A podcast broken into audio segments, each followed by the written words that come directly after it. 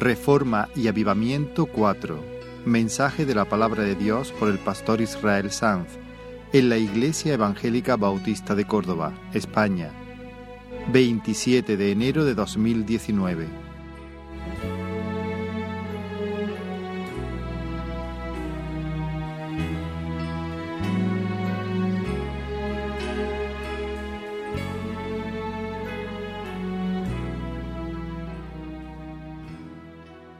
Pues estamos inmersos en una serie de mensajes ya desde hace algunas semanas que hemos llamado Reforma y Avivamiento, o Avivamiento y Reforma. Este es concretamente el cuarto mensaje.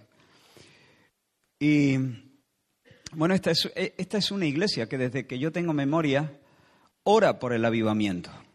Especialmente algunas personas han sentido durante décadas una carga en su corazón por el avivamiento. Pero ¿qué es eso?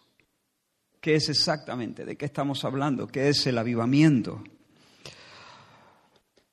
En el último mensaje dijimos que el avivamiento es una visitación libre y soberana de Dios, que cambia de forma dramática el paisaje espiritual. Es una intervención poderosa, fuera de lo normal, inusual del cielo por la que despierta y estimula la vida que se está extinguiendo, que, languidece, que produce un súbito regreso a la vitalidad, a la vida con todas sus posibilidades. Pero, ¿qué es la vida?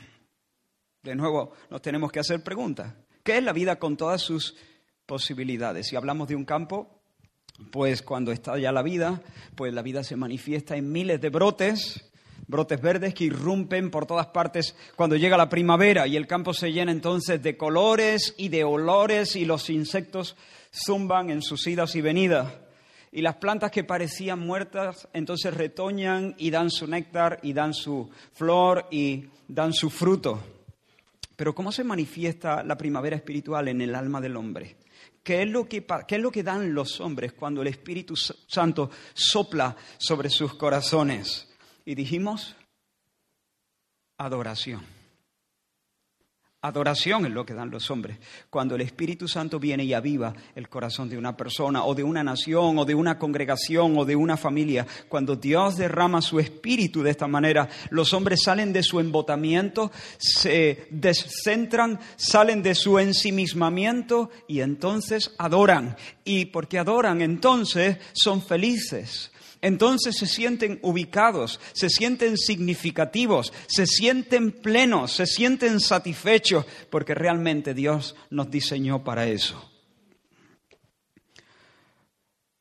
Cuando Dios sopla sobre el alma de una persona, entonces esa persona es consciente de la majestad de Dios, consciente de la majestad de Dios, de su grandeza, comprende su gloria, valora su gloria, celebra su gloria.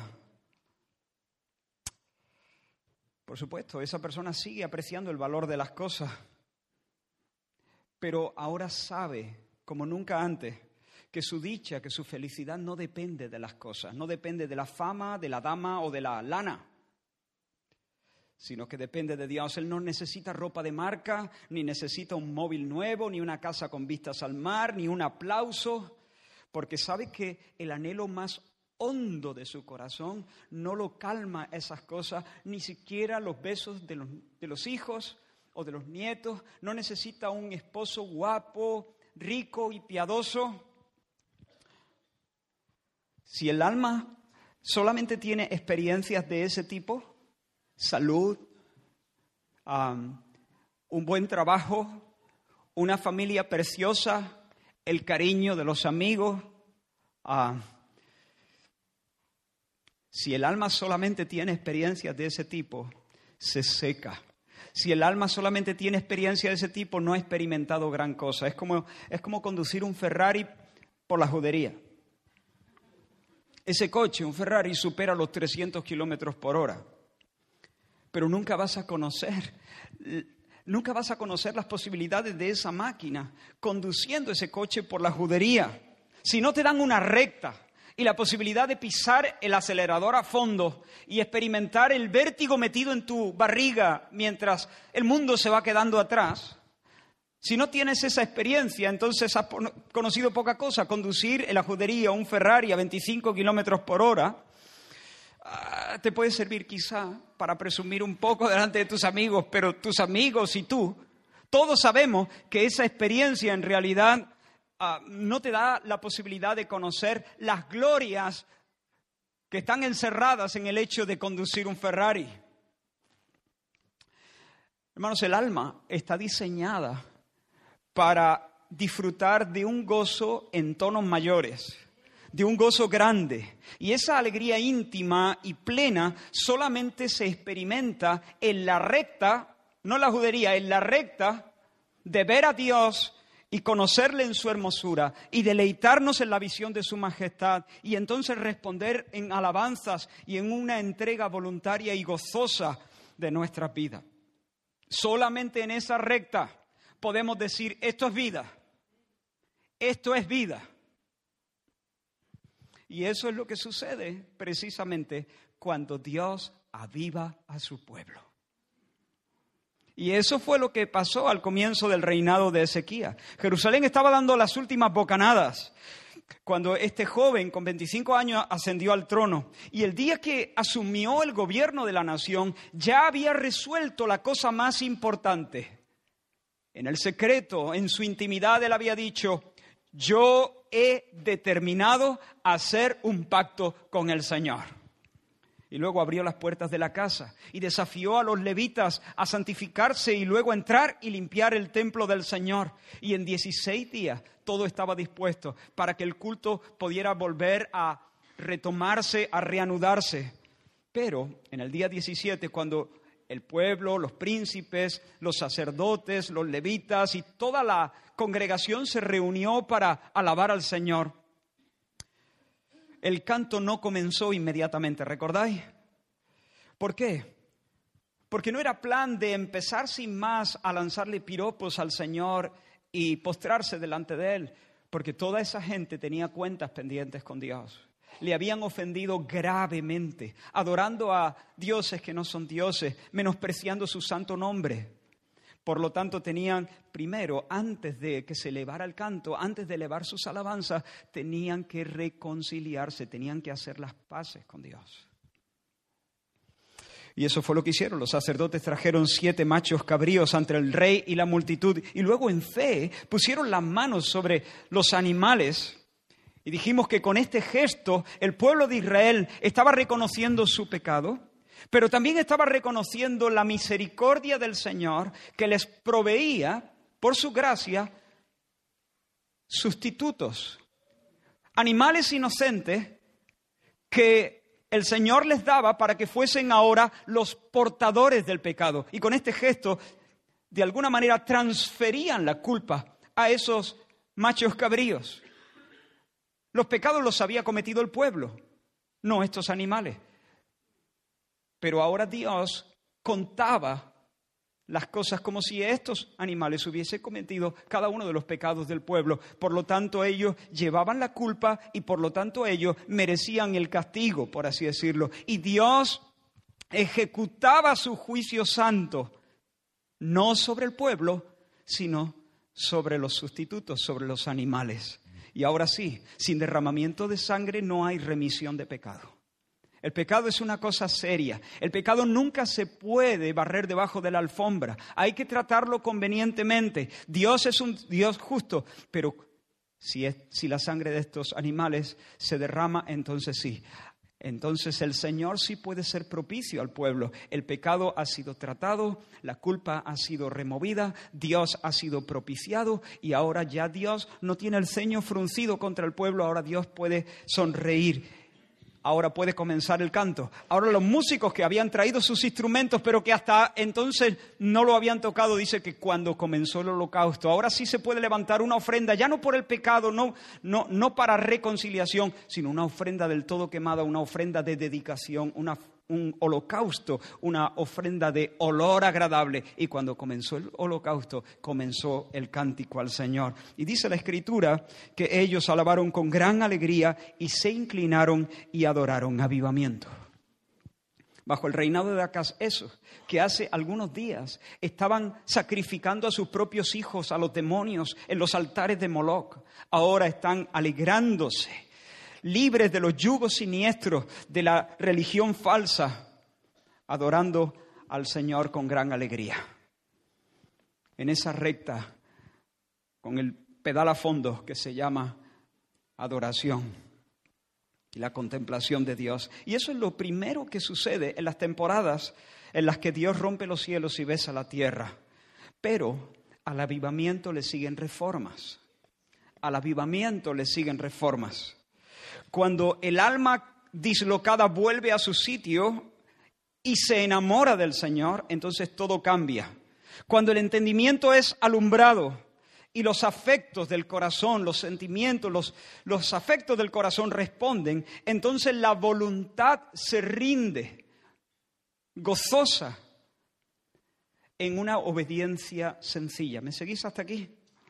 Es decir, el que comienza a adorar, para hablar claro, deja de hacer ciertas cosas y comienza a hacer ciertas otras. Y esto es lo que vemos claramente que sucede en el pasaje que hoy vamos a leer. Es un texto bastante amplio, pero no lo vamos a leer entero. En un primer momento yo había pensado abarcarlo en un solo mensaje. A medida que fui desarrollando el, sermón, ya sabéis que los sermones tienen vida en sí mismos y, se expanden y uno a medida que va eh, meditando y escribiendo, se van abriendo algunas ventanas. Así que luego dije, no, voy a tener que hacerlo en dos mensajes pero a última hora dije, no, serán tres.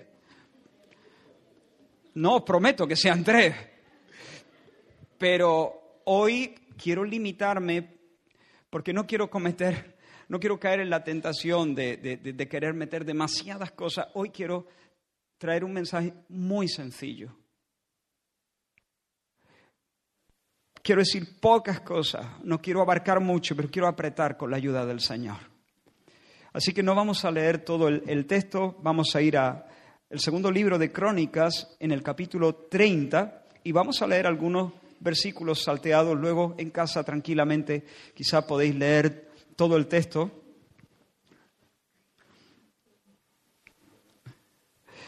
Segundo de Crónicas, capítulo 30, y comenzamos en el versículo 1.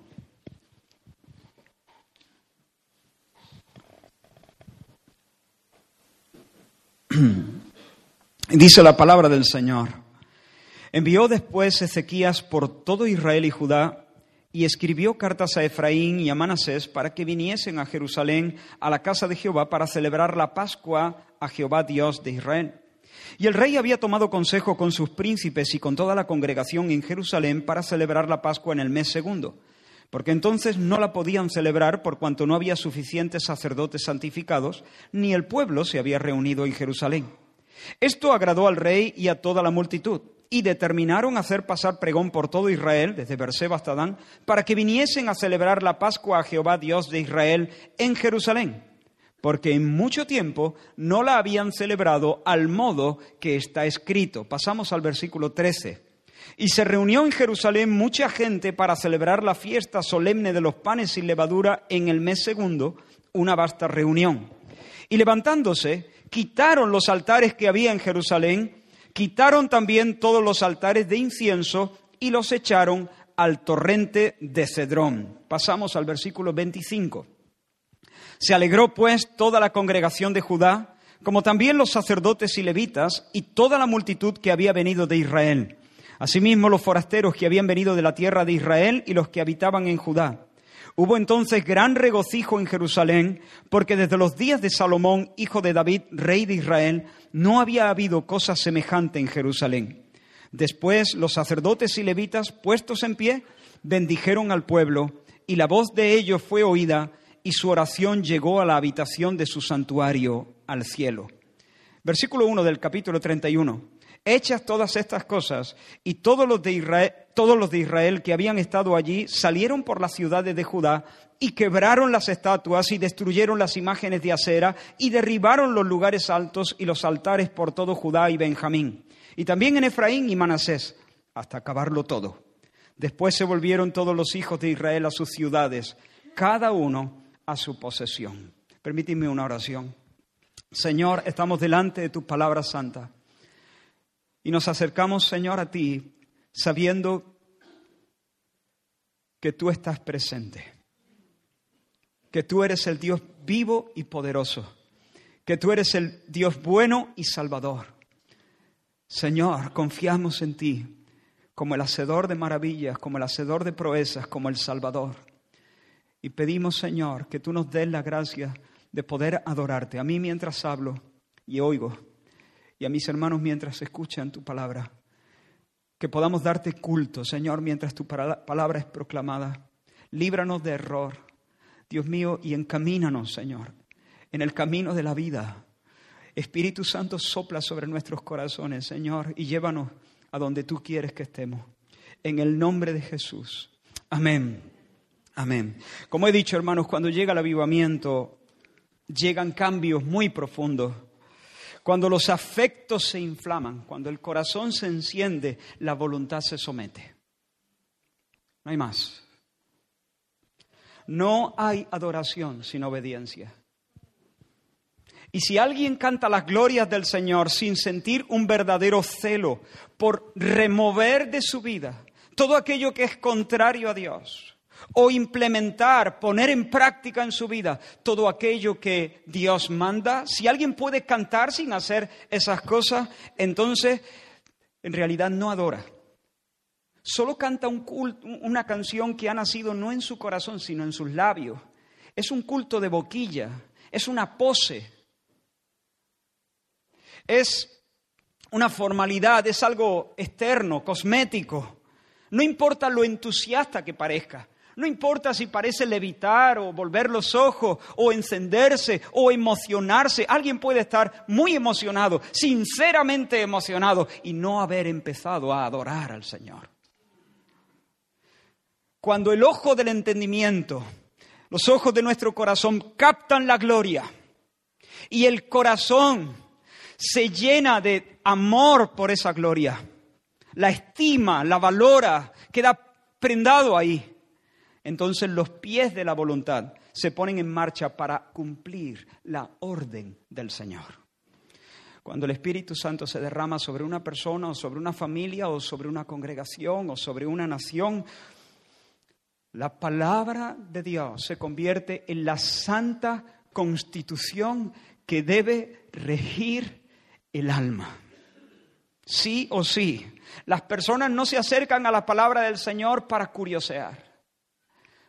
Las personas no se acercan a la palabra de Dios para abrirla a ver si Dios me da una frase que sea una especie de empujoncito para yo seguir adelante.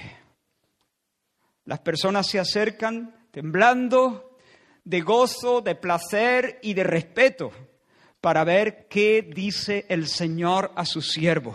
Los que tienen un corazón avivado ven las escrituras como la voz infalible, poderosa, suficiente, necesaria del Dios vivo y se acercan para acatar sus preceptos. Los adoradores son compañeros del salmista, que en el Salmo 119, uno de los, de los salmos más preciosos, para mí, claro, Dice así, bienaventurados los perfectos de camino. Los perfectos de camino. ¿Quiénes son los perfectos de camino? Él sigue diciendo, los que andan en la ley del Señor. Voy saltando algunos versículos, pero quiero mencionar algunas palabras de este salmo. En mi corazón he guardado tus dichos. ¿Qué significará eso?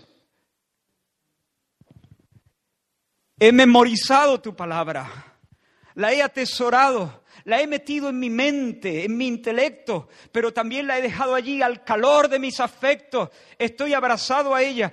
Los he memorizado, los he guardado dentro para no pecar contra ti. En tus mandamientos meditaré, consideraré tus caminos, me regocijaré en tus estatutos, no me olvidaré de tus palabras. Más adelante abre mis ojos, Señor, y miraré las maravillas de tu ley. Más adelante, tus testimonios son mis delicias y mis consejos. Este es el salmista. Qué maravilla, Señor. Qué maravilla, qué banquete, qué gloria. Oh Señor, se le cae la baba a mi espíritu. Me recreo en ello.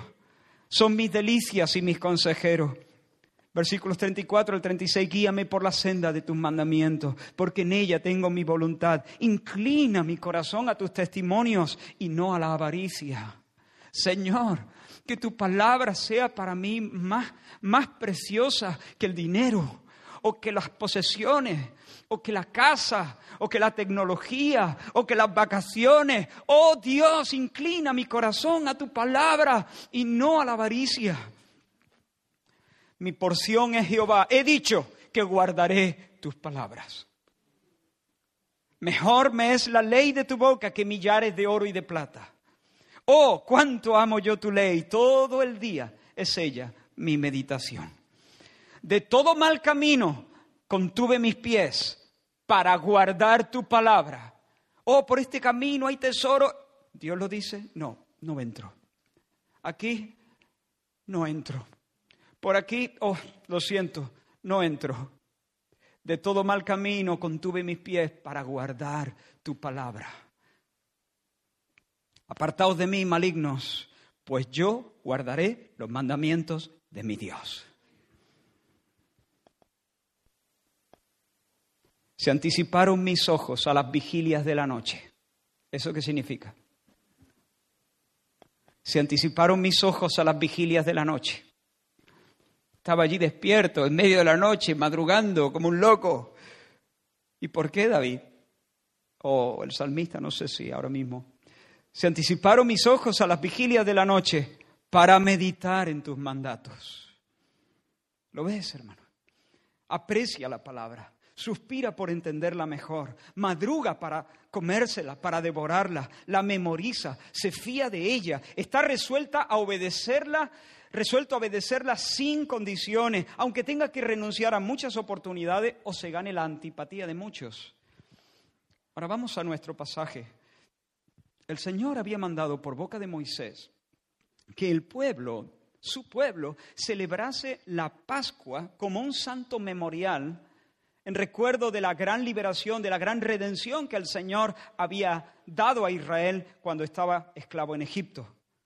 En el capítulo 9 del libro de Números, no hace falta que lo busquéis, dice que el Señor habló a Moisés en el desierto de Sinaí, en el segundo año de su salida de la tierra de Egipto, en el mes primero, diciendo, los hijos de Israel celebrarán la Pascua a su tiempo, el decimocuarto día de este mes, es decir, del mes primero, entre las dos tardes, la celebraréis a su tiempo, conforme a todos sus ritos y conforme a todas sus leyes la celebraréis. Levítico 9 del 1 al 3. Palabra del Señor. Y hermano, Ezequías es un hombre que ha resuelto hacer la voluntad del Señor.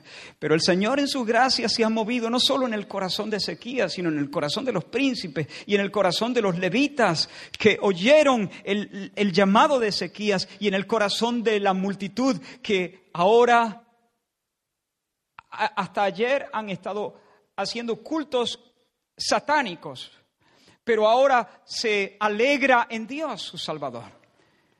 Y entonces, hermano, Entonces, si el Señor lo dice, si el Señor lo ordena, si el Señor quiere que el pueblo celebre la Pascua, entonces el pueblo se levanta, ahora sí, para celebrar la Pascua y hacer las cosas como Dios manda. Ezequías está dispuesto a celebrar la Pascua, así se hunda el cielo con la tierra, sobre la tierra. Las tradiciones, las opiniones de los hombres, las intuiciones, las preferencias personales son cosas que pueden ser respetadas o no. Eso no tiene mucho peso. Pero si Dios ha hablado, si Dios ha dicho qué es lo que quiere, entonces para la persona que adora solamente hay una forma de responder. Obediencia. He aquí Dios que vengo a hacer voluntad. Hay quienes se engañan, hay quienes se engañan pensando que pueden amar a Dios sin obedecerle. Esta es más, más o menos la forma en que razonan. Es verdad, es verdad, reconozco que hay cosas en mi vida, así es como piensan, reconozco que hay cosas en mi vida que tienen que cambiar. Es decir, hay cosas que yo, yo sé que estoy haciendo y que no son correctas delante de Dios. Y hay cosas que Dios me manda que tengo que empezar a hacer. Pero, pero yo no albergo pensamientos hostiles hacia Dios. O sea, yo, yo, yo tengo buenos pensamientos y buenos sentimientos hacia Dios. Mis sentimientos hacia Él son positivos. Yo le reconozco, yo le estimo, yo lo valoro, yo lo amo. Yo lo amo. Sé, sé que no me estoy ajustando muy bien a su palabra, que hay cosas que tengo que empezar a hacer y, las tengo ahí pendientes, y hay cosas que tengo que dejar y las tengo ahí pendientes, pero yo le amo. Yo no, yo no siento cosas feas hacia Dios, ni, ni, ni estoy indispuesto hacia Él, ni, ni, lo, ni blasfemo contra su nombre. Es más, yo pienso en Dios y, y, me, me, y me entra una cosa así muy bonita por aquí. Pero decir eso, hermano, es un disparate. Un disparate. Es como si yo le digo a Damari, Damari, yo, yo te amo como amiga. Damari es mi esposa. Damaris, yo te amo, pero yo te amo como amiga. ¿Como amiga? ¿Qué significa eso? ¿Qué significa que, Damaris podría decirme, a ver, a ver, ven, ¿qué quieres exactamente decir? ¿Qué, ¿Qué, significa que tú me amas como amiga? ¿Quiere decir que no reconoces que entre los dos hay un compromiso singular que nos une de por vida bajo el vínculo del matrimonio? ¿Quiere, ¿Quieres decir que, oye, suena muy mal eso de que me amas como amiga? Damaris tendría todo el derecho de decirme, mira, por cuanto soy tu esposa, si tú no me amas como esposa, no me amas. ¿Se entiende eso? Si tú me dices a mí, oye, te amo porque me caes bien y, además no tengo nada contra ti, pienso en ti, siento cosas bonitas. Si tú me dices todo eso, pero no prometes consagrar a mí todos tus besos y renunciar a todas las demás y cuidarme y serme fiel y proveer para mis necesidades y honrarme en la riqueza, la pobreza, la salud, en la enfermedad, entonces yo no quiero tu amor, no vale un duro. Pues bien, hermano, Dios es Dios. Dios es Dios. Y si no le amas como a Dios, entonces no le amas en lo absoluto. A Dios no podemos decirle, Dios, mira, no me comprometo, por lo menos de momento no me comprometo a seguir al pie de la letra todas tus instrucciones, pero yo te amo como amigo. Me caes bien, me gusta. Siento un sincero amor por ti, te amo, no como Señor absoluto, pero te amo, te amo como amigo. No, es que el Señor es Rey absoluto. Es que esa es la cosa. Es que Dios es Dios, Él es Rey absoluto. Y si no le amamos como absoluto soberano, entonces no lo amamos. Amar a mi esposa implica serle fiel, porque es mi esposa. Amar a mi Dios implica obedecerle en todo, porque es mi Dios. De hecho, cuando amo a Dios verdaderamente, el amor verdadero a Dios lleva consigo siempre, en todos los casos, la obediencia. Bartolo en su oración durante el tiempo de alabanza congregacional nos lo recordó mencionando este texto. Si me amáis, guardad mis mandamientos. El que tiene mis mandamientos y los guarda, ese es el que me ama. El que me ama, mi palabra guardará. Y mi Padre le amará. Y vendremos a Él y haremos morada con Él. El que no me ama, no guarda mis palabras. Tú ves. ¿A Jesús se le ama como Señor o no se le ama? Quien puede ver, quien advierte su dignidad, su majestad, su belleza, su supremacía, su fidelidad, su sabiduría, su ternura, quien advierte la gloria que hay en Cristo, entonces, si ama lo que ve, quien puede verlo y entonces el corazón responde inflamado de afectos, entonces descubre que su corazón se inclina a la obediencia, sí o sí. Y además se inclina gozoso a la obediencia. Descubre que no solamente debe obedecer, sino por cuanto le ama, prefiere obedecer, quiere obedecer. Cuando alguien está enamorado de su esposa, le resulta muy fácil serle fiel. ¿O no? Sí, es facilísimo. ¿O no? Veo cara seria, me estoy preocupando. Si tú estás enamorado de tu esposa, verdaderamente enamorado, en un amor maduro no hollywoodiense, no el amor tonto que nos venden en muchos, eh, un amor verdadero, es muy sencillo serle fiel. El problema es cuando ese amor se enfría.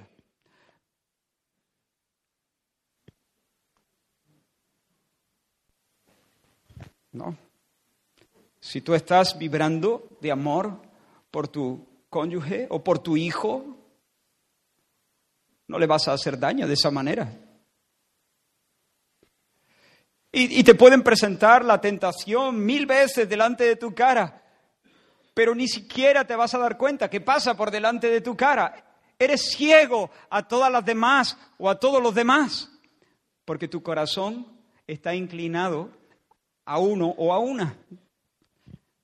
El problema es cuando el corazón se, se llena, se, se enfría, se mezcla. Cuando alguien está enamorado de su esposa le resulta bastante fácil serle fiel. Cuando alguien ama al Señor le resulta fácil serle fiel. Encuentra, en otras palabras, en palabras apostólicas, que sus mandamientos no son gravosos. Uf, serle fiel. Uf, serle fiel. No, no, cuando uno ama al Señor encuentra que sus mandamientos no son gravosos. Mi comida, decía Jesús. Jesús amaba al Padre. Mi comida es un placer. Es lo que me llena, es lo que me satisface, es lo que me gusta. Mi comida es hacer la voluntad de mi Padre. El problema es cuando el corazón no está lleno de amor. Sus mandamientos no son una carga, sus mandamientos no son un fastidio, sus mandamientos no son una, esclavitud, no son una cárcel. Sus mandamientos son una recta ancha donde pisar ese Ferrari y ponerlo a 300 y y pico kilómetros por hora y experimentar la gloria de toda la experiencia que la vida nos tiene guardada. Y poder decir, esto es vida, esto es vida, esto es vida. Hermanos, el pueblo del, Señor por mucho tiempo no había celebrado la Pascua como Dios manda. El versículo 5 nos dice al modo que está escrito. Pero estos eran días de avivamiento y el pecho estaba incandescente, al rojo vivo, y a Ezequías se le aceleraba el pulso leyendo Levítico. ¡Qué maravilla! ¡Qué maravilla! ¿Has leído Levítico? Es una maravilla. Es una, es una maravilla. Una de mis no, lo estoy diciendo. Eh, Levítico es un, libro que si lo lees de manera superficial puede ser un poco frustrante y puede resultar una experiencia quizá no, no muy, no sé cómo decir, ¿no? No muy entusiasta, no muy... Pero cuando penetras en la enseñanza del Levítico, una de mis experiencias más preciosa en mi caminar con el Señor fue un estudio de Levítico que hice cuando tenía 24 años, o 24 años, sí. Un estudio de Levítico. Oh, era, era bastante común que de repente tuviera que soltar el libro que estaba sirviéndome de guía para pasar un ratito de rodillas o caminando y alabando al Señor porque acababa de ver algún tesoro. Bueno, vuelvo al tema. E, Ezequías está viendo los tesoros de la palabra del Señor. Él sabe que el Señor ha mandado celebrar la Pascua.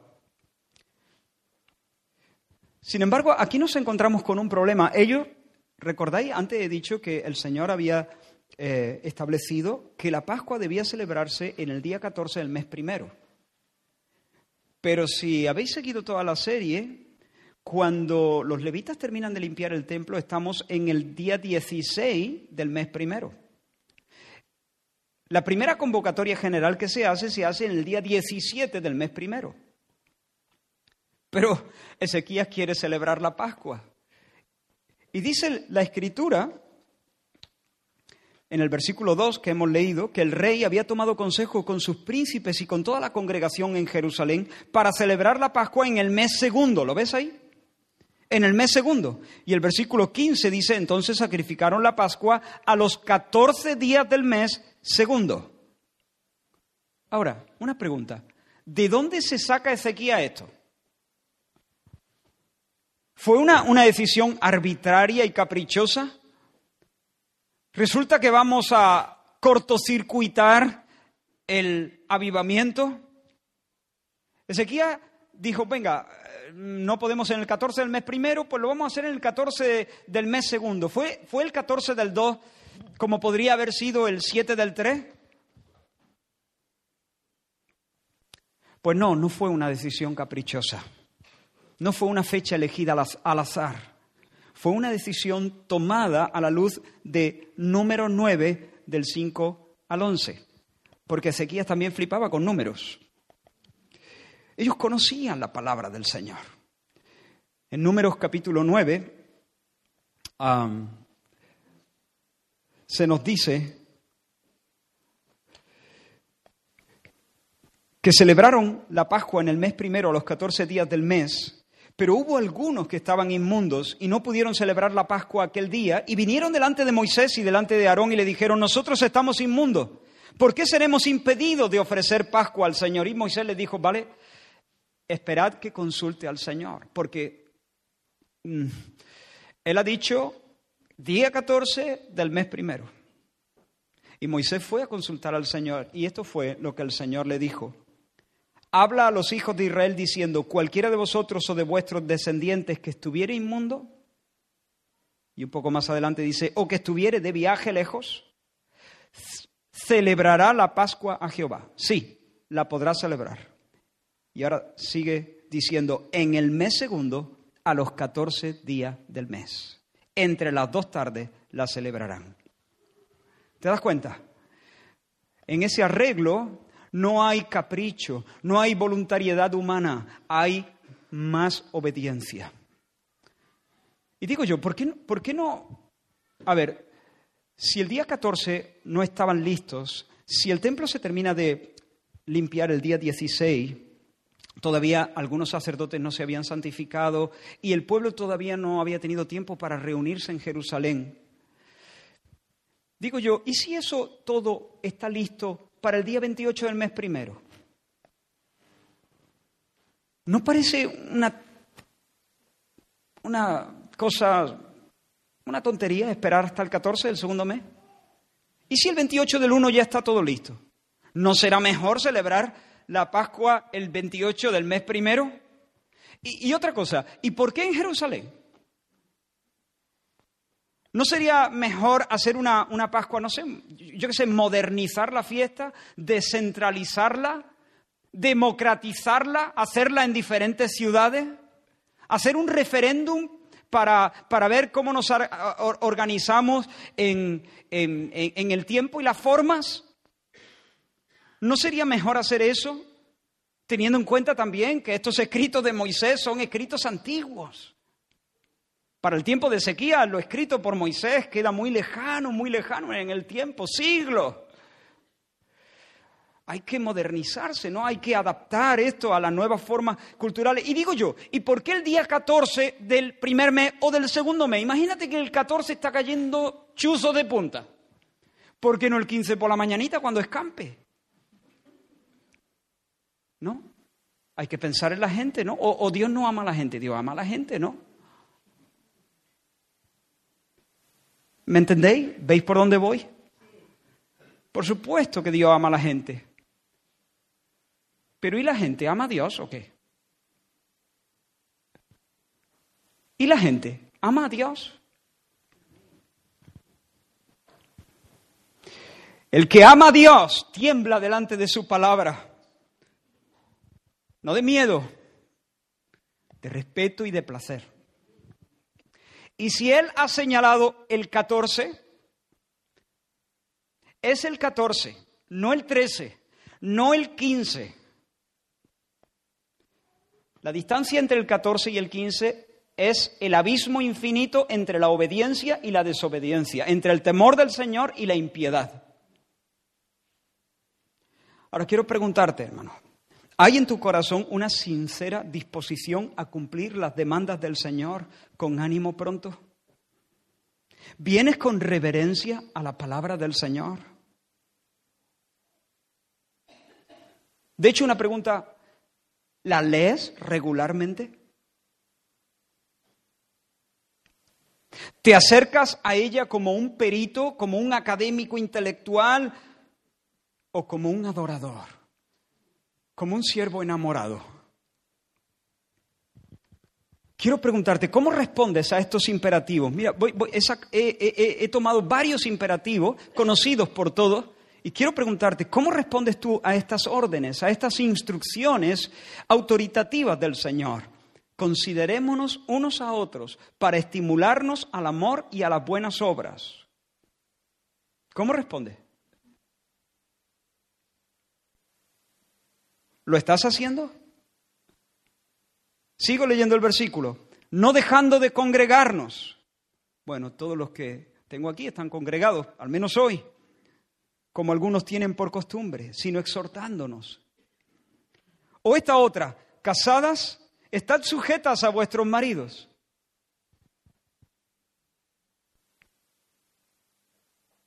Maridos, amad a vuestras mujeres y no seáis ásperos con ellas.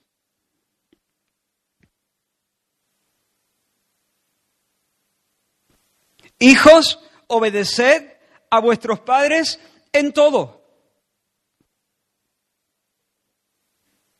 Padres, no exasperéis o les robéis el aliento a vuestros hijos.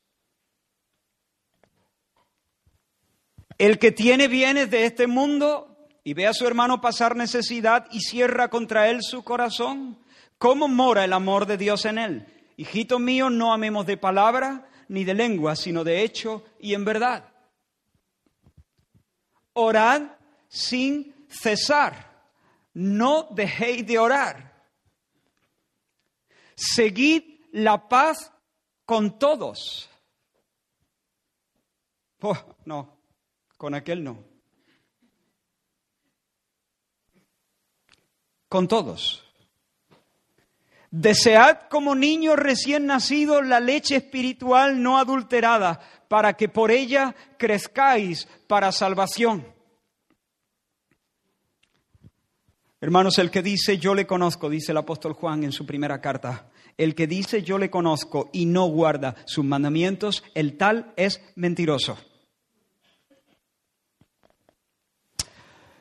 Pero vamos avanzando pero el relato no solamente presenta al pueblo implementando lo que Dios manda en su palabra, sino removiendo todo aquello que Dios prohíbe en su palabra. ¿Se entiende? No es solamente poner en práctica los mandamientos positivos que el Señor nos da, sino dejar de hacer, remover, quitar, arrancar, destruir, desechar, desvestirnos de todo aquello que Dios prohíbe. Y hemos leído que se reunió el pueblo en Jerusalén, mucha gente, para celebrar la fiesta solemne de los panes sin levadura en el mes segundo. Una vasta reunión. Y levantándose, quitaron los altares que había en Jerusalén. No se puede celebrar bien la Pascua cuando Jerusalén está atestada de altares idolátricos. Hay que sacar la levadura de la casa, hay que sacar la levadura del pecado de todos los rincones de la ciudad. Y dice que quitaron todos los altares de incienso y los echaron al torrente de Cedrón. Hermanos, el amor se expresó en feliz obediencia y la obediencia se movió en dos direcciones. Por una parte, ellos dijeron sí a lo que Dios ordena y ellos dijeron no a lo que Dios condena. Dios había dicho, yo soy el Señor, yo soy tu Dios que te saqué de la tierra de Egipto. Yo, yo soy, yo soy tu Salvador, yo te he sacado de la tierra de Egipto. No tendrás dioses ajenos delante de mí. Ni te harás imagen de ellos, ni te inclinarás a las imágenes, ya sea de algo que esté arriba en el cielo, abajo en la tierra, o debajo de la tierra, o en las aguas. No te inclinarás a ellas, ni las honrarás, porque yo soy el Señor tu Dios. Hermanos, el corazón que ha visto a Dios y le ama, cuando ve a Dios y se enamora, sabe que sabe que Dios no es un, ser severo, mezquino y antipático, que disfruta prohibiendo cosas que traen deleite verdadero a nuestra alma, que disfruta haciendo demandas sádicas que nos empujan a una existencia insípida e infeliz. No, no, no, no. Cuando uno ve a Dios y se enamora, tiene la plena convicción metida en los tuétanos de que Dios es bueno cuando Él manda algo, lo manda para que nosotros podamos correr en el camino, en el camino de la vida. Lo que nos propone es vida, salud, bendición, prosperidad verdadera. Y cuando Él prohíbe algo, Él lo hace para evitarnos el dolor y la muerte y la vergüenza. Y cuando el corazón se inflama por el soplo de Dios en días de verdadero avivamiento, está plenamente convencido de que esto es así y por tanto se levanta, se levanta en obediencia sencilla, en obediencia confiada, diciendo no a lo que Dios prohíbe y diciendo sí a lo que Dios ordena. Y eso fue lo que sucedió aquí también. Primero en Jerusalén, antes de celebrar la Pascua, dijeron un momento, Vamos cada uno por su lado, tú por allí, tú, yo por aquí, a destruir todos los altares de incienso, todos, las, todos los ídolos, todas estas inmundicias, todo esto lo vamos a tirar al basurero, al torrente de Cedrón, al estercolero, afuera con los ídolos, al muladar con ellos. Y luego aquello se extendió. Cuando ellos terminan, después de celebrar la Pascua, cada uno regresa a sus ciudades y cuando regresaban, oh, un, un, movimiento más amplio de reforma por todas las ciudades de Judá y de Benjamín y de Manasés y de Efraín, derrumbando ídolos por donde quiera que iban. Porque al avivamiento le siguen las reformas. Ahora, hermanos, el pueblo del Señor había conocido tiempos en los que bajo el liderazgo de reyes piadosos, de alguna manera había resurgido la devoción al Señor, pero con todos los lugares altos no eran quitados.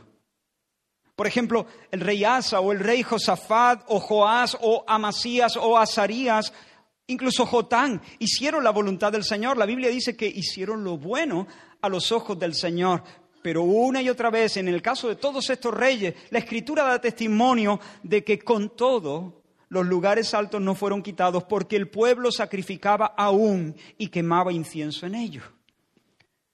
Y sabéis que esta es la realidad, esta es la realidad de muchos que confiesan a Cristo en el día de hoy y que están a veces dentro de las iglesias, aclaman al Señor, en cierto sentido buscan al Señor, pero también se aferran a sus ídolos y a sus altares.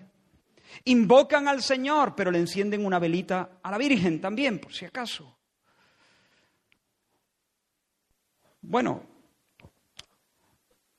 he conocido personas que abrazan a Cristo, pero guardan su estampita, su medallita, su, su tradición, su pero generalmente la Virgen o las estampitas hoy en día no son los ídolos que más ocupan el corazón de nuestra generación. Pero hay personas que se encomiendan al Señor y a la quiniela. Esperan en el Señor, pero esperan también en sus ahorros. Se regocijan en la obra terminada de Cristo, pero también se regocijan en la aprobación de los demás. Quieren el placer de contemplar al Señor, pero en realidad lo que buscan con ansias son los placeres sensuales. Pero hermanos, la obra del Espíritu Santo en estos días alcanzó los huesos de Ezequías. Y dice, hablando de este mismo rey, en el relato que hace el cronista en, el libro, en el segundo libro de los Reyes, también se habla de este periodo, aunque estamos basando todos los mensajes en, el texto de, de segundo de Crónicas.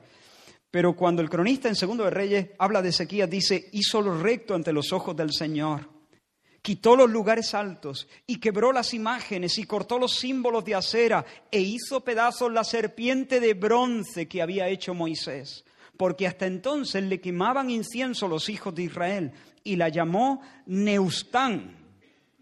En Jehová Dios puso su esperanza, siguió al Señor y no se apartó de él, sino que guardó los mandamientos que el Señor prescribió a Moisés.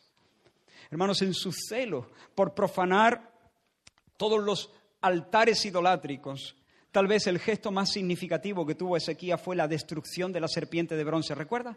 Durante su travesía en el desierto rumbo a la tierra prometida, el Señor, para disciplinar al pueblo, envió serpientes venenosas que picaban, que mordían de manera fatal al pueblo.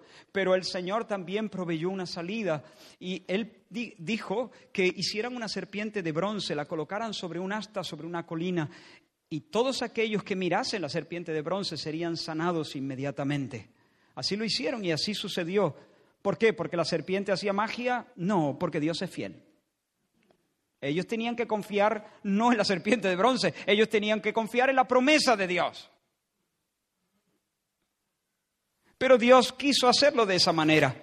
Y aquella serpiente de bronce había quedado como un testimonio, como un monumento al poder, a la gracia de Dios a su, a su compasión y a su poderío.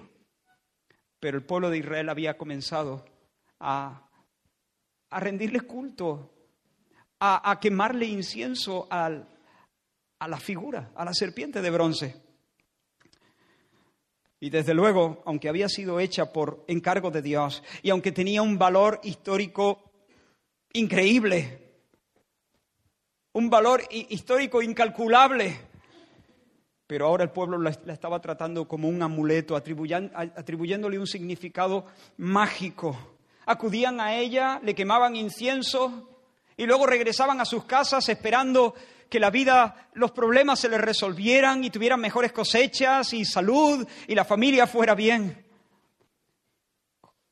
Como si eso fuese Dios, como si allí estuviera el manantial de la vida, como si allí estuviera el trono de la gracia. Pero dice la escritura que Ezequías puso su esperanza en Dios. Y cuando uno pone su esperanza en Dios, entonces no espera, sino en Dios solamente. Cuando uno pone su esperanza en Dios, no importa que la serpiente de bronce tenga un gran valor histórico. Neustán, que significa cacharro, cosa de bronce significa Neustán, cachivache, cosa de metal. Eso es lo que hace alguien cuando pone su esperanza en Dios y ve que algo le está robando la gloria. Esto es un trozo de metal esto es un objeto, esto es una cosa prescindible, sin valor. Mi Dios es Dios. Él es mi refugio. Él es mi ayudador. Él es mi vida. Él es la espada de mi triunfo. Él es el tesoro de mi corazón. Solamente de Él viene mi descanso. Solamente en Él tengo significado. No importa si la gente me quiere o si no me quiere. En Cristo yo tengo el abrazo y el beso de Dios desde ahora y para siempre. No importa si tengo que pasar eh, eh, necesidad o si tengo abundancia. Él mete fuerza en mí en cada una de esas circunstancias y todo lo puedo en Cristo que me fortalece.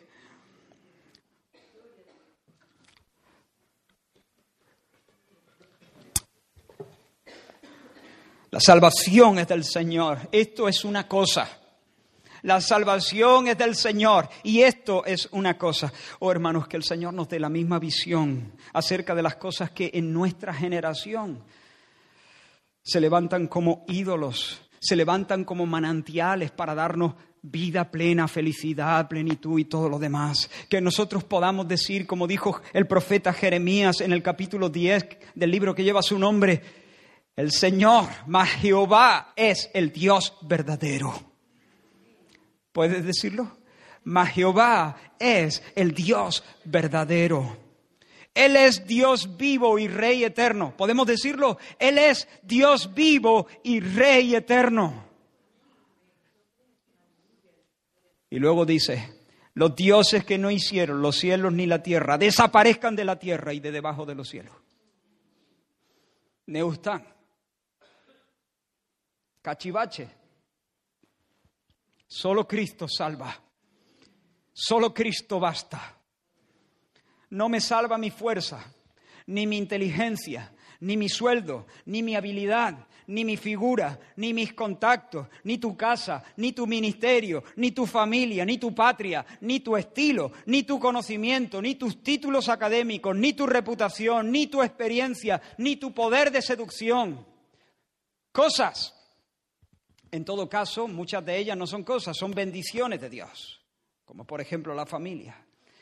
Pero solo el Salvador es el Salvador. Solo el Salvador es el Salvador, solo Él satisface el alma y sin Él el alma está vacía aunque se atiborre de todas las demás cosas. Y quiero ir terminando, tal vez hoy, tal, tal vez hoy, estoy seguro que aquí hay personas que hoy deben levantarse y hacer añicos la serpiente de bronce y llamarla cacharro cacho de bronce. Tal vez no es algo malo en sí mismo, pero tu corazón se ha ido tras ello. Y si tu corazón se ha ido tras ello, entonces al torrente de Cedrón, hazla pedazos. Lo he contado varias veces, pero a mí me pasó, bueno, quizá con varias cosas, pero una de las más significativas, con mi música. Yo tenía muchísima música, que no digo, alguna de ellas era directamente mala, anticristiana, y otra no, no era, no, no puedo decir que fuese mala en sí misma. El problema era que mi corazón se había ido tras ella. Y, si yo necesitaba consuelo, o si necesitaba refugio, o si necesitaba, no sé, eh, descanso, corría a la música se había convertido en un ídolo en mi corazón, un Dios falso. Y recuerdo que cuando el Señor abrió mis ojos y empecé a ver la belleza de Cristo, una de las primeras cosas que el Señor me, hizo ver es que yo necesitaba destruir, yo no la hice pedazos, la quemé en los billares. Le metí fuego, yo no digo que tú tengas que hacer lo mismo con tu música, a menos que tu música sea la serpiente de bronce. A lo mejor a ti la música simplemente pues te recrea de una manera buena, genial, estupendo. Pero ¿cuál es la serpiente de bronce?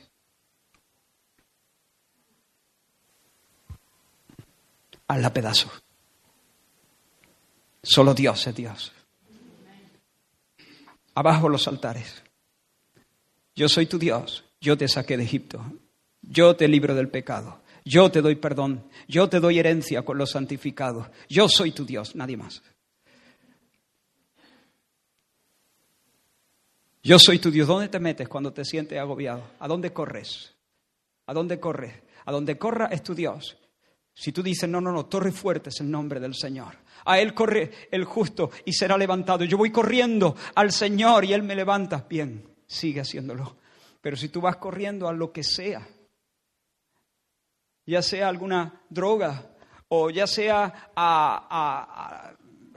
te refugias en programas de internet o vas corriendo a, cualquier otra cosa, eso se ha convertido en un ídolo en tu corazón y necesitas derribar los altares, necesitas limpiar la casa de tu corazón. El Señor es un Dios fuerte y celoso. Él te quiere para Él solo.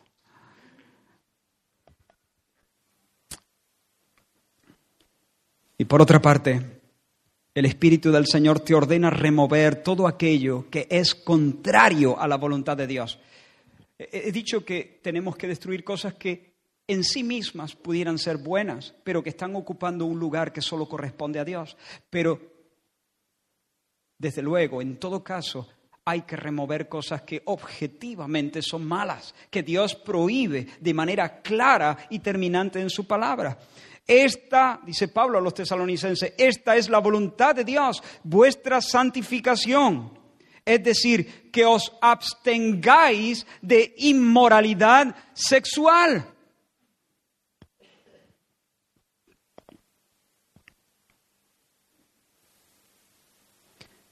Pablo a los Efesios, pero fornicación eh, y toda inmundicia o avaricia ni aun se nombre entre vosotros, como conviene a santos, ni palabras deshonestas, ni necedades, ni truanerías que no convienen, sino antes bien acciones de gracia, pornografía. Este es el día donde tienen que caer, cuando realmente el Señor inflama, cuando tú el corazón, cuando tú puedes ver algo de la gloria de Dios en la faz de Cristo, entonces hay que, hay que derribar cosas, hay que removerlas, hay que sacarlas, hay que tirarlas a la basura, al torrente de Cedrón. Y aquí posiblemente haya personas que tienen que tomar una decisión hoy. Y yo te digo que la tomes y te lo digo con urgencia. Decisiones. No voy a exagerar, voy a decir, mira, no quiero exagerar, pero es que tu alma está en juego, tu alma está en juego, tu alma está en juego.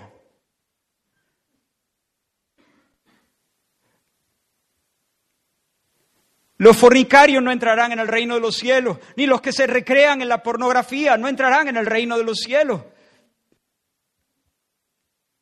Ni los cobardes, ni los avaros,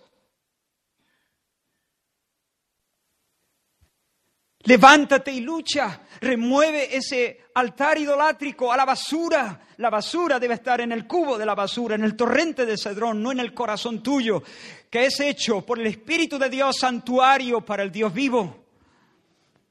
Y si hay alguien aquí metiéndose en el móvil, metiéndose en internet para ver pornografía, imágenes sucias, buscando allí conectarse con la vida. Yo te digo, no está allí la vida, allí lo que hay es veneno, allí está la muerte, allí ofendes a Dios.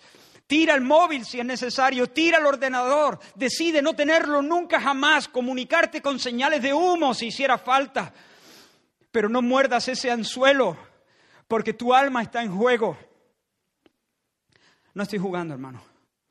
No estoy exagerando, no estoy intentando eh, Estoy preocupado. Hay que remover los altares idolátricos.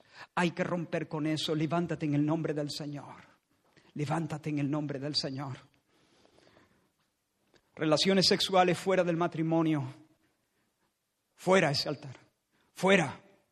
En esa relación sentimental no importa, no importa lo que tú pienses obtener de ahí. Los ídolos prometen todo y luego te roban todo no está allí. Dios es Dios, Dios es Salvador, luz de luz, Él es verdadero. Hay delicias a su diestra para siempre, no en ese terreno. Él es el camino, Él es la verdad, Él es la vida. Relaciones sentimentales con personas que no reconocen que Cristo es el Dios verdadero y el legítimo rey de sus almas. Yugo desigual, corre, fuera, sal. ¿Por qué? Porque Dios lo dice. ¿Y qué?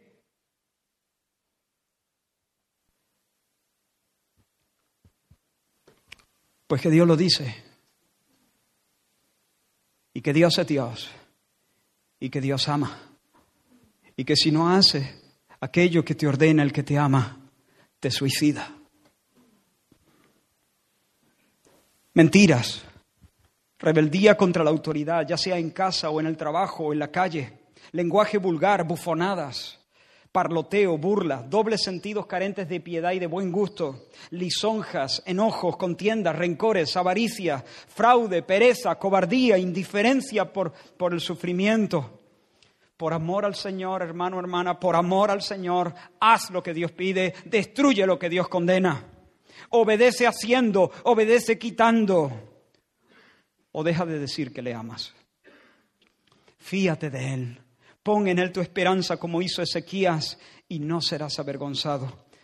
Hermano, aunque tengas que sacarte el ojo o sacarte la mano, aunque tengas que sacarte los dos ojos o cortarte las dos manos, serás siete mil veces más feliz que antes con tus ojos y con tus manos. Aunque tengas que dejar a tu novio, renunciar al deleite de tus ojos, seguir soltera durante más tiempo mientras ves que tus amigas se casan y tienen niños. El amor de Dios es suficiente para ti y Él hará brillar tu rostro. Hermano, hermana, aunque al por decir la verdad pierdas privilegios o te metas en problemas o te ganes la, la antipatía de otros, obedece al Señor y que Él se encargue de ti. Tal vez haya aquí personas que acumulan experiencias con Dios, pero a pesar de todo, hay instrucciones del Señor que has descuidado, que has desatendido, y hay serpientes de bronce que encandilan y engañan tu corazón a día de hoy. Hay órdenes que ignoras y cosas que no terminas de arrancar. Y yo sé que nunca lo vas a hacer, a menos que Cristo sea precioso para ti. Judas conocía a Jesús en muchos sentidos. Sabía cosas que tú y yo no sabemos. Sabía de qué color tenía el pelo y los ojos. Sabía cuál era el tono de su voz. Sabía que le gustaba para el desayuno.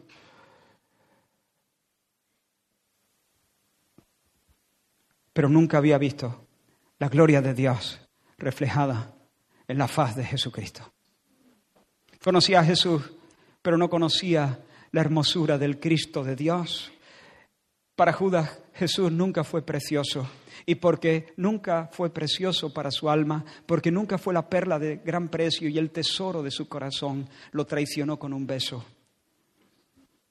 Conocía a Jesús superficialmente, por eso su obediencia fue temporal y falsa porque la verdadera obediencia es el fruto de la fe salvadora y de un verdadero conocimiento de Dios. Yo no te pido hoy que obedezcas a un Dios que no conoces. Yo te llamo a que conozcas a Dios. Conócelo, clama ahora mismo, clama. Si tú estás ahí enredado en estas cosas, en enojos y atrincherado en tu pecado, y buceando en cosas que tú sabes que, nos, son contrarias a, a la voluntad del Señor, clama. Quiero ver tu hermosura. Ábreme los ojos, Señor. Ábreme. Ábreme los ojos, Señor. Y si tú ves que hay pan en la mesa, dejarás las algarrobas. Si tú no ves que hay pan en la mesa, si tú no ves a Cristo como deseable y apetecible, seguirás agarrado a tu mendrugo duro de pan que no sacia Conoce al Señor, mírale, mírale. Y estoy terminando, mírale en la cruz, mírale en la cruz. Dios hecho hombre, muriendo en favor de los pecadores. Le hemos ofendido, le hemos escupido el rostro y sin embargo Él viene para salvarnos en la persona de Jesús. Mírale allí, en un despliegue sin igual de su justicia, castigando el pecado con su ira indomable y salvaje. Mírale allí, en un despliegue de su sabiduría, haciendo que Él, por la obra de Cristo, pueda seguir siendo el Dios justo y al mismo tiempo el que justifica al impío. Mírale allí en un despliegue de amor y de ternura, muriendo por sus enemigos. Mírale allí cree. Espero que el Espíritu de Dios sople en tu corazón y ahora se prenda una llama de amor y de fe en tu corazón. Porque si eso es así, entonces ahora sí es el tiempo de derribar los ídolos, de arrepentirte, de darle la espalda a Neustán y decir, oh, todo lo tengo por basura, Neustán, para ganar a Cristo. El Dios que reclama tu obediencia, hermano y hermana, el Dios que reclama tu obediencia tiene las manos horadadas.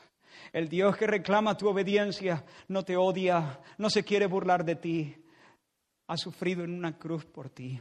El Cristo que quiere gobernar tu vida tiene las manos taladradas y fue por ti. Te puedes fiar de Él. Te puedes fiar de Él completamente. Hoy puedes derribar eso que tienes que derribar.